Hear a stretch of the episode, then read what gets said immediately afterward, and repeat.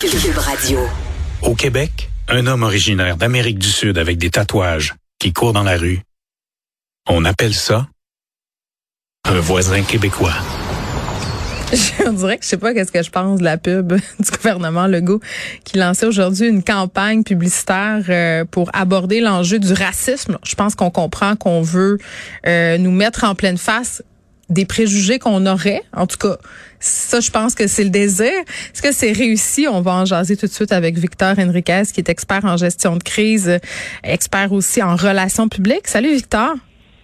Bonjour Geneviève. Bon, il me semble que ça faisait longtemps qu'on s'était pas parlé. Puis c'est pas parce qu'il n'y a pas de crise. Hein? il y en a comme. Non, non, ça fait un moment, mais des fois, il faut, faut, aussi parler à d'autres mondes. Hein? C'est exactement. On, on, prenait nos distances pour mieux se retrouver. bon, trêve de plaisanterie. Euh, cette campagne qui débute aujourd'hui, euh, initiative du gouvernement Legault pour parler du racisme, euh, mettre fin à certains préjugés. C'est intéressant, c'est important d'avoir des campagnes de sensibilisation. Là, on sait qu'on a toute une discussion sur le racisme en ce moment à l'échelle planétaire. Donc, le Québec ne fait pas exception. Là, tu as entendu la clip là, en français sur bon un préjugé qu'on aurait. Est-ce que tu trouves que ça fonctionne comme, comme approche, comme accroche?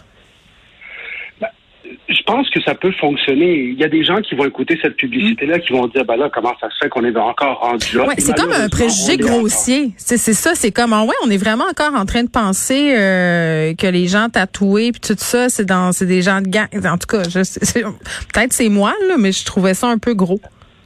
Ben, tu sais, pour être euh, pour être moi-même latino-américain d'origine et ben, avoir un frère tatoué quand même pas mal. Ben vas-y donc. Je dirais que oui, mais qu'on le veuille ou pas, c'est oui, j'allais dire c'est mon frère qui court, mais c'est euh, c'est aussi malheureusement dans certains quartiers, dans certains endroits auprès de certains publics, un préjugé qui existe encore. Donc je pense qu'il faut ça peut, oh, il faut voir ça comme un point de départ. Puis ça c'est important de le dire parce que si la campagne du gouvernement contre le racisme c'était juste ça, ben, mm. on dirait que c'est absolument inutile, puis c'est une dépense d'argent complètement inutile. Mais si on le voit comme un point de départ, d'entamer une discussion, de se dire que la première chose qu'il faut attaquer, ce sont les préjugés de base, mm-hmm. celle d'un groupe d'amis qui se réunissent dans un parc, celle d'une famille de cinq dans un appartement, c'est des exemples qui sont très simples pour les gens à comprendre. Donc, je pense que ça peut quand même avoir une résonance d'un bout à l'autre du Québec, de se dire, OK, ça, on est tous d'accord que c'est inacceptable. Et ça permet de mettre des balises sur lesquelles avancer. C'est des marches d'escalier qu'on franchit. Je pense que là, c'est une première, mais on verra quelles sont les autres. Oui, puis tu parlais des exemples euh, qu'on peut retrouver dans les pubs. Une, euh, une de ces pubs-là qui est assez frappante, notamment quand on fait une association avec l'actualité, c'est euh, cette gang de jeunes-là qu'on peut voir bon dans un parc le soir. Je pense que ce sont des jeunes issus des communautés noires les gens tout de suite pensent à certains quartiers, pensent à des incidents qui ont eu lieu récemment avec des armes à feu qui touchent les gangs de rue. on, on fait beaucoup d'amalgame en ce qui a trait à ces communautés-là. Ça, celle-là, pour moi, c'est celle qui fonctionnait le mieux. Je suis d'accord avec toi. C'est celle qui est la plus euh, qu'on sait qui existe le plus. Ça nous parle. À Montréal-Nord, à Montréal-Nord, cinq noirs dans un jeune, cinq jeunes noirs dans un parc. La réalité, c'est que oui, il y a beaucoup de gens qui vont penser que c'est des jeunes de gang de rue. Alors ça, je pense que c'est là où c'est important, puis que ça frappe. Maintenant, le gouvernement a un très gros mandat, parce que le ministre l'a dit dans, dans son annonce là-dessus, euh, c'est le début de quelque chose. Donc là, on va attendre c'est quoi mm. les autres étapes, parce qu'il faut qu'il y ait des actions concrètes en arrière, en éducation, par exemple, auprès des policiers, auprès des infirmières, auprès des différents professionnels, pour s'assurer que on reste pas dans la surface. Ouais, là, tu parles de racisme systémique, là, Victor, mais pourtant, on refuse de le reconnaître au niveau du gouvernement Legault. Ils se sont fait questionner là-dessus, par ailleurs, par rapport à cette campagne-là. Eux, ils disent qu'avec les groupes là, avec lesquels ils ont discuté, ça a très peu été abordé, cette question-là. Je pense que euh, cet enjeu de vocabulaire-là, je vais le laisser aux politiciens. Il y, a des, il y a du racisme dans tous les systèmes. Je pense qu'à un moment donné, il faut s'attaquer à ce que c'est vraiment. Ben oui. C'est quoi? C'est des préjugés qui amplifient, amènent des gens à agir d'une façon différente. Tu sais, je, je veux bien qu'on tombe dans des débats rhétoriques. C'est peut-être ça que je reproche des fois aux politiciens sur ces sujets-là. C'est qu'on passe beaucoup de temps à débattre des, de, la façon d'en parler. Peut-être que mm. ce serait bien de débattre des actions qu'on va mettre en place parce que c'est ça peu importe le, discours qu'on a puis le vocabulaire qu'on utilise honnêtement. Ben, c'est parce que c'est ça, parce que là, on a une campagne de publicité, on s'attaque aux perceptions, mais ce sera quoi les actions à venir par rapport à ces communautés-là, aux biais racistes, au fait que des gens qui sont victimes d'injustice, qui n'ont pas l'égalité des chances, ça sera quoi? Parce que Benoît Charette, euh, bon, dit que c'est un plan qui va être dévoilé par étapes. D'ailleurs, j'en profite pour dire, là, parce qu'il y avait des personnes qui disaient, ben, comment ça se fait qu'il n'y a pas les communautés autochtones dans cette campagne-là? Supposément, ça va arriver, là. Ben, je m'attends à ce que ça arrive. C'est essentiel que ça arrive. Hein. Il faut se le rappeler. Tout ça est parti de, de la mort atroce de Joyce Echaquan dans un hôpital. Donc, à partir de là, oui, les, actions vont devoir venir. Puis, quand je parlais d'éducation, c'est pas pour mm. rien, Geneviève. C'est que moi, je pense que la communication, c'est un bel outil de sensibilisation, mais les actions concrètes, c'est ce qui c'est ce qui permet de construire des nouvelles habitudes à long terme. Et ça, ça passe par l'éducation. Donc, ça va être important qu'il y ait justement des actions concrètes rapidement de la part du gouvernement. Mm. Je reviens. Une campagne de pub comme celle-là, ça peut pas faire de mal ultimement. Et ça, si ça peut aider des gens justement à, mieux comprendre certaines choses, puis à se dire eux-mêmes, ah, c'est vrai que moi, je laisse préjuger là, peut-être que je vais juste faire attention la prochaine fois, on aura déjà avancé. Ben, tu as raison. Puis au début euh, du segment, on a fait jouer la pub euh, en français. Euh, on a une version anglaise et cette version-là anglaise fait réagir notamment au Parti québécois. On l'écoute. Quebec, a group of young black people gathered in a park at night are called Friends. Bon, là, le gros scandale, euh, Victor, ce serait que dans la version anglaise, euh, il n'y a pas le terme québécois, euh, qu'on a privilégié justement le mot ami. Est-ce que pour toi c'est un faux débat? Est-ce qu'on est en train de dire que le mot québécois est connoté de façon négative dans le milieu anglophone? C'est une affaire juste de traduction C'est quoi? Je pense que c'est une sensibilité qui se justifie. Hein. S'il y a des gens que ça choque de ne pas avoir euh, Québec Friends ou Friends Québecers, je peux comprendre. Maintenant, je pense que de ce que je comprends dans les aléas de la traduction, ça sonnait moins bien, ça passait moins le message qu'on veut passer, qui n'est pas nécessairement sur le fait que ce sont tous des Québécois, mais bien sur le fait que on n'a pas à, les identifier ou à, avoir des préjugés par rapport à la couleur de la peau, mais bien à l'acte qu'ils font. Donc, je pense que est-ce que c'est un faux débat? Oui, je pense qu'à ce moment-ci, c'est pas nécessairement ce qui est le plus important dans cette publicité-là. Mais je peux comprendre que certaines personnes aient une sensibilité supplémentaire par rapport à ça parce que on a toujours ce débat-là. Oui, mais faire de la récupération politique là-dessus, là, calmons-nous. Ben, mais tu sais, Geneviève, de la politique, des fois, c'est ça. C'est malheureux, par exemple. Je suis d'accord avec toi. Hein? Oui. Mais c'est souvent ça, tu sais, parce que on a une nouvelle où il n'y a pas vraiment grand-chose à dire, puis là, on, voit quelque chose qui nous frappe, on l'exprime. Je pense que de la part des partis, ça va être mm. bien important. Tu sais, ça, la, la, politique va changer dans la communication là-dessus.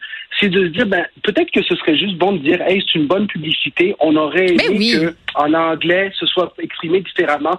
Plutôt que de déchirer sa chemise à chaque fois, je pense pas que ça serve les politiciens. Mais euh, que veux-tu, nous ne sommes que des gérants d'estrade. Alors peut-être qu'à l'intérieur trouvent que c'est important de déchirer leur chemise de cette façon. Mais tout le monde est un gérant d'estrade. Euh, c'est ça qui est fantastique. Moi, j'adore ça. Moi aussi, j'adore ça. On se parle le club des gérants d'estrade. OK, parlant de gérance d'estrade, moi, j'ai joué à la gérante d'estrade tantôt avec Sylvain Drapeau à LCN en parlant de la lettre de François Legault pour parler des violences par arme à feu à Montréal. Euh, tu sais, je disais, Monsieur Legault a pris ça comme habitude, là, prendre la plume par un beau samedi matin pour s'exprimer sur des enjeux enjeux qui touchent les Québécois. Euh, il faisait référence notamment euh, au meurtre euh, de ce jeune homme de 16 ans, Thomas Trudel. une autre jeune fille aussi qui a été assassinée par arme à feu, des victimes, entre guillemets, collatérales parce qu'elle ne serait pas liée, entre guillemets, au monde des gangs. Donc, il a qualifié ces meurtres-là de gratuit entre guillemets de dire euh, ben c'est une personne sans histoire euh, mort sans aucune raison pour ben, je paraphrase mais tu comprends l'idée.